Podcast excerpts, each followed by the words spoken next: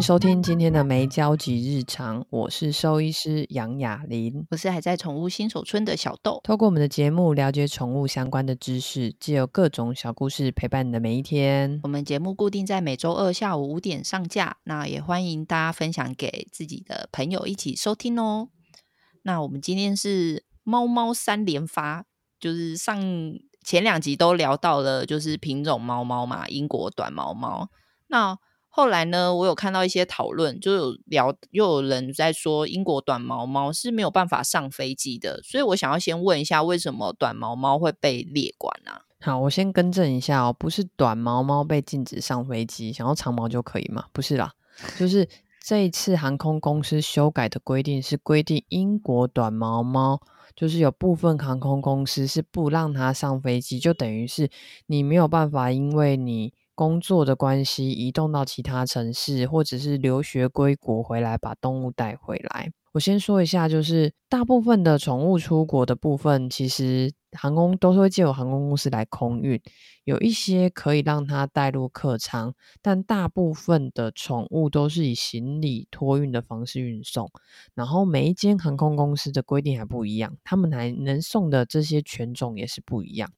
那我举例一下。我觉得英短被列入也是有情有可原的，是因为在狗的部分，一些比较特殊的犬种，就是像是斗牛犬、松狮这些呼吸道比较短的动物，它们因为就是你知道搭飞机会蛮不舒服的，不管是温度跟气压变化，嗯、就是他们会蛮不舒服的，所以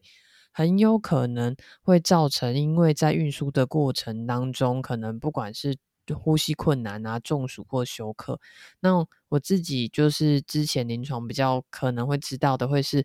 法斗，其实它洗完澡之后非常不适合进烘箱，因为它鼻纹不太短，它很难吸到空气，进烘箱烘很容易因为这样子热空气造成它中暑，或者是甚至你中午带它去散步都有可能造成它中暑休克。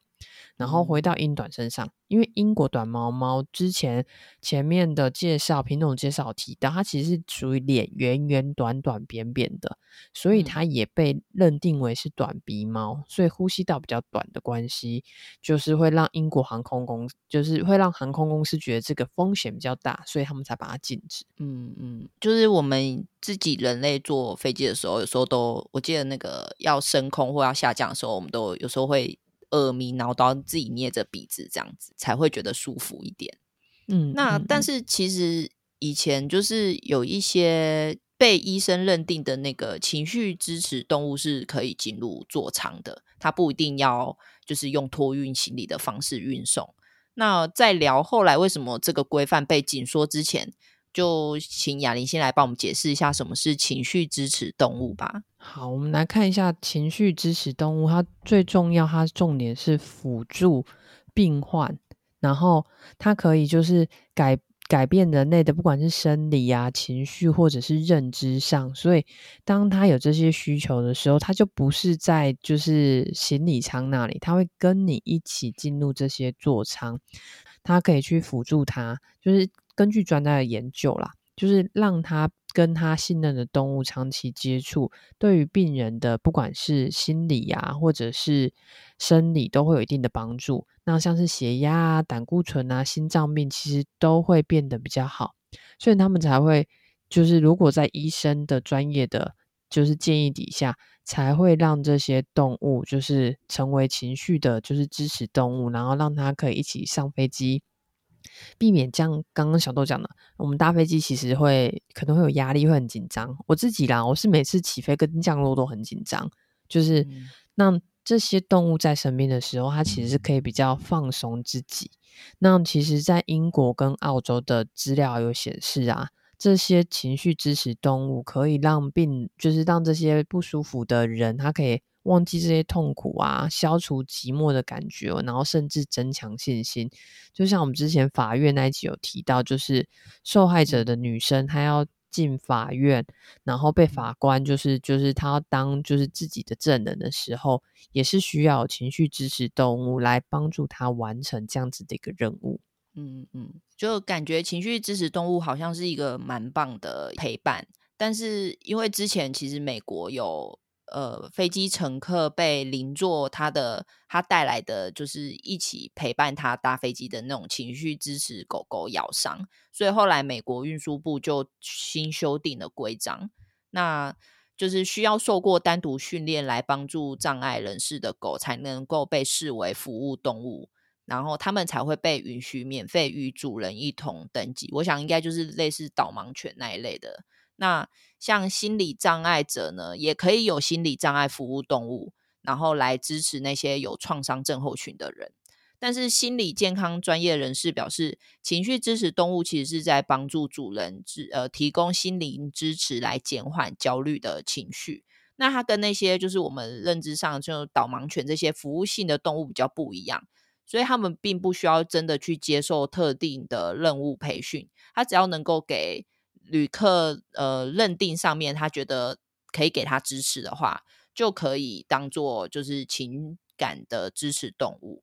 所以也因为是这样，就是由旅客自行来做认定，然后又加上说这些动物只要被认定之后就能够免费登机，所以渐渐就越来越多航空公司会忧心说会有旅客谎报。那目前很多美国的航空公司已经没有提供情绪支持动物的登机服务了。那其实有很多航空业者也都表示，他们有载过很多出乎他们意料的情绪支持动物，例如猪啊、孔雀啊、蛇啊，或是天竺鼠之类的。那因为这些动物，就是航空公司认为他们并没有受到比较稳定的训练，所以常常会造成其他。的旅客或者是空服人员的困扰这样子，甚至之前我有看到，就是有新闻报道，好像是空服员是被所谓的情绪支持动物呃咬伤这样子。刚刚有说到天竺鼠嘛，因为我查到一个，就是在一个网站，它是地图突击队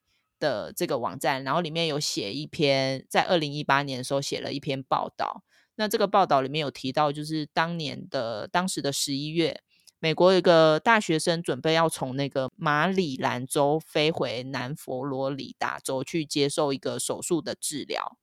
那他在要搭飞机之前，他打了两次电话给他要搭乘的航空公司，确定说能够带着这个被医生证明为情绪支持的动物，就是他的仓鼠。哦，他仓鼠叫做派博斯。哦，然后可以带着他登机。那电话那头的服务人员也在这两次电话里面都跟他说，完全没有问题，可以带着他的仓鼠来这样子。结果当那个大学生带着自己的仓鼠到达机场的时候，就是航空公司的服务人员却拒绝让那只仓鼠派，就是派博士登机哦。后来那个在场的服务人员就建议那个大学生说：“你要不要就把仓鼠放生嘛？那要不就是把它拿去机场的马桶冲掉。”我那时候看报道看到这边，我也是觉得超恐怖的。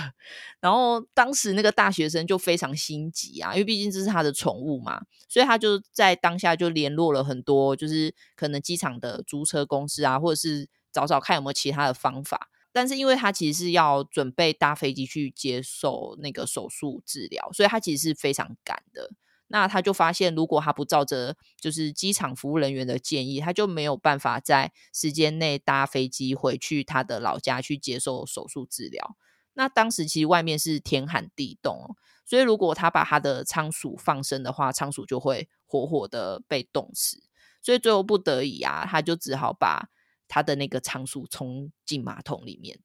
然后那个大学生就是在这个报道里面就说，就是那个派博士就是他的仓鼠，就是很害怕，然后他自己也很害怕，然后他觉得把他的仓鼠放到马桶里面很可怕，所以他就做了这件事之后，他就在厕所里面就一直哭，就是他非常的伤心这样子。那后来这个事件的后续就是大学生当然就就指控这件事情，觉得航空公司就是很有问题嘛。那航空公司的发言人是说，就是。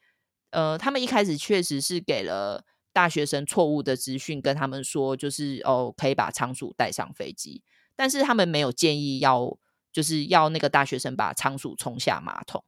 然后他们也说他们是不会建议任何旅客要把动物冲掉或者是伤害动物的。他们觉得就是最后就是这个大学生选择结束宠物的生命，他觉得呃航空公司也觉得非常的遗憾这样子。那这个事件发生之后，就是那个大学生是有收到航空公司给他一些优惠券啊，但是那个大学生最后是拒绝了这些优惠券，而且他们他是当时是准备要提告航空公司的。这个事件可能被公布出来之后，就是美国运输的安全管理局就有表示说，其实一手大小的仓鼠要上飞机是完全没有问题的。那当时的那个美国运输安全管理局的发言人。卡夏兹呢，他就表示说，我们的检查站是欢迎仓鼠的到来的。那仓鼠的主人是可以拿着装着它的容器走过金属探测器。那如此一来，仓鼠就不会受到 X 光辐射的影响。那其实故事看到这边，我就觉得，其实那时候看到那个就是仓鼠被冲掉，真的是觉得很伤心。而且我也觉得这个就是是。大概算是近期看过蛮荒谬的宠物故事了。那我们再回来聊一下，就是猫猫狗狗吧。所以，对于猫猫狗狗搭飞机有什么要注意的吗？天哪，把仓鼠冲下马桶，真无法想象。它不是冻死就被淹死，欸，哎，对啊，很残忍。我个人觉得不符合动物福利。好，那我先讲一下猫猫狗狗搭乘飞机。假设它不是刚刚特定的这些品种犬，它可以搭飞机，那它会遇到的问题会哪些？你先想想看哦。我们人搭飞机就已经很不舒服了，会有这些大气压力，然后就是随着飞机上升而下降，然后会影响到我们的血液饱和浓度，会造成缺氧，然后甚至飞机的这些起飞下降会发生耳鸣。这些我们就像刚刚小豆提到的，我们可能要靠吞咽啊。啊喝口水啊，捏住鼻子啊，才能重新开启耳咽管平衡的压力。所以这些人类都会受不了。你想想看哦，动物一样会发生，而且他们要待在货舱里面，你就会想到这些状态其实相对都会蛮不舒服的。对啊，而且那个货舱的，就是环境也没有像客舱这么舒适嘛。然后他们甚至会就是会被塞在一些很小的运输箱这样子。那其实带宠物出国，不只要买飞机票，然后要准备一些出国检疫啊，然后一些资料之类的。刚才提到那个宠物。运送的时候要准备那个宠物运输箱嘛？那我们就来聊一下宠物运输箱跟一般就是我们带宠物出去看医生的那种外出笼，它们是一样的东西吗？好，宠物运输箱基本上是特地出国要使用的，所以它跟一般带出去的外出笼会不太一样。然后根据就是国际的 IATA 的航空运输规定，它因为飞行飞行时间都比较长。所以它运输笼的大小要让宠物能舒服的躺下，然后你想想看哦，要包含前面的登机，中间还要飞行，然后最后还要就是提离行李，都会比较久。所以它的规定是，你要适合的长度会是动物身体宽的两倍，它的宽度是要让它身体宽的两倍，然后它的长度，那就是自然就是一定要宠物基本的身长啦。可以不包含尾巴，毕竟它尾巴可以卷起来，或者是就是可以用别的别的位置。然后它身高的部分必须还要再多，就是高度可以让它的动物可以自然站立的高度。所以你会知道，就是它还是要一定的尺寸，因为通常外出笼你通常都很小，你根本没有办法让它站着，所以它这些都会去考量到，哎，动物假设在笼子里面觉得累了，想要站起来都是可以的。然后这边有提到，如果是短鼻吻的狗猫，需要比一般的箱子大十趴。但是我必须说，现在很多短鼻吻的狗猫，发斗啊、英短啊，这些它都不让你上飞机了，都是因为它的在飞机上死亡的风险真的太高了。所以基本上你想要挑选相关的，就是运输笼，都可以根据国际航空运输会的规定去挑。它可以有塑胶的，有木头的，也要特地留意它的。笼子的间隙不可以太大，不要让它的口鼻伸出，就是口鼻跟手脚伸出笼子之外。我不知道小豆最近有没有看到一个新闻，上次有个新闻，就是一个柴犬搭飞机，嗯、然后他们要卸货物的时候，柴犬站在笼子之外，很帅气，在那里吹风。就是它下降下来的时候，柴犬已经在笼子之外了，它没有在笼子里面哦。没有，但是怎么觉得是如果是柴犬，真是毫不意外。我们要 diss 柴犬，这篇新闻真的是柴犬。对，所以这是航空航空笼，就是专专门挑选航空笼，它应该就会符合相对应的规定，会比较坚固，会透气，然后它还要防止侧漏，就会有很多的一些设计。嗯，嗯，真我觉得这部分是真的要做。我是昨天有看到一个，好像是桃园的新闻，它就是有那个专门抓野狗的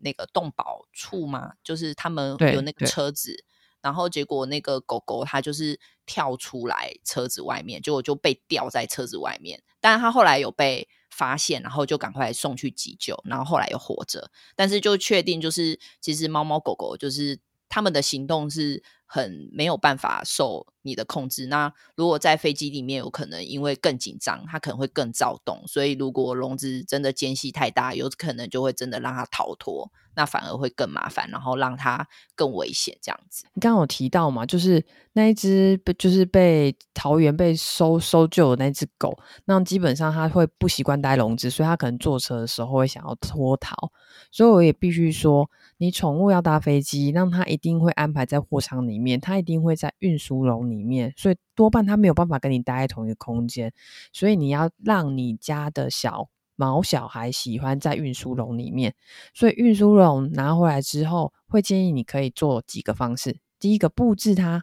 喜欢躺的布啊、毛巾啊、你的臭衣服啊，就它很安心的气味，它会主动进到那个笼子里面，甚至你也可以把它喜欢的玩具放在里面。让他可以安安心心的待着，哎，里面有玩具，然后甚至透过一些小零食，让他对笼子加强好感，不要让他对笼子害怕。毕竟他要跟笼子一起相处在某一个很长的时间点，才能到达就是目的地。所以你也要就是因为飞机时间很长，所以基本上你底部的那些什么尿垫应该都要铺，然后避免在搭飞机前过度就是吃东西喝水。然后可能会造成呕吐，但是还是要记得，你还是要给他适量的饮水，然后跟就是食物，就是不要也不要让他饿到，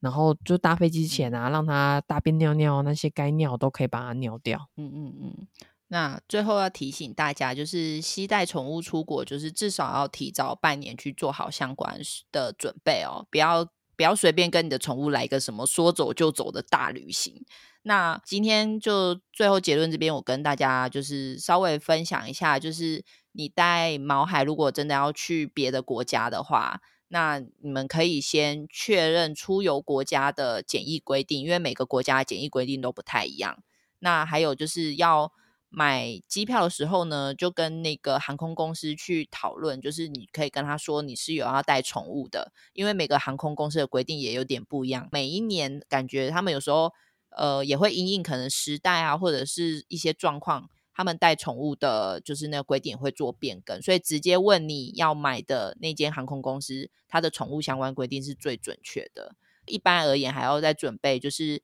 你们家毛小孩的健康证明跟施打的相关疫苗的一些报告，这样子。我之前是有刚好一个朋友，他是从中国把他的猫带回台湾来，所以他就是。有要帮他的毛孩，就是准备这些证明的东西。然后在中国好像做法就比较多，那你们到时候就是也可以，如果有兴趣，我相信网络爬文就可以知道，就是有什么做法这样子。那还有一些就是机场检疫的相关规定啊，然后办理登机的相关规定，这些你们也都是记得要在出发前都要先查清楚。那最后就是，呃，就祝大家可以顺利入境，然后把这些报告交出来之后，就可以跟着你的毛孩一起抵达到新的国度里喽。在出发之前呢，你就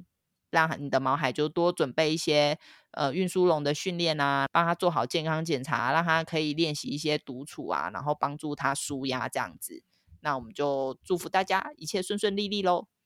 那大家如果有任何想知道宠物相关议题，就欢迎留言给我们。那如果在 Apple Podcast 就请划五颗星留言给我们鼓励。那也可以把这些资讯分享给就是有意愿要带宠物出国的朋友们。那我们就下周见喽，拜拜！一起出国旅行，拜拜。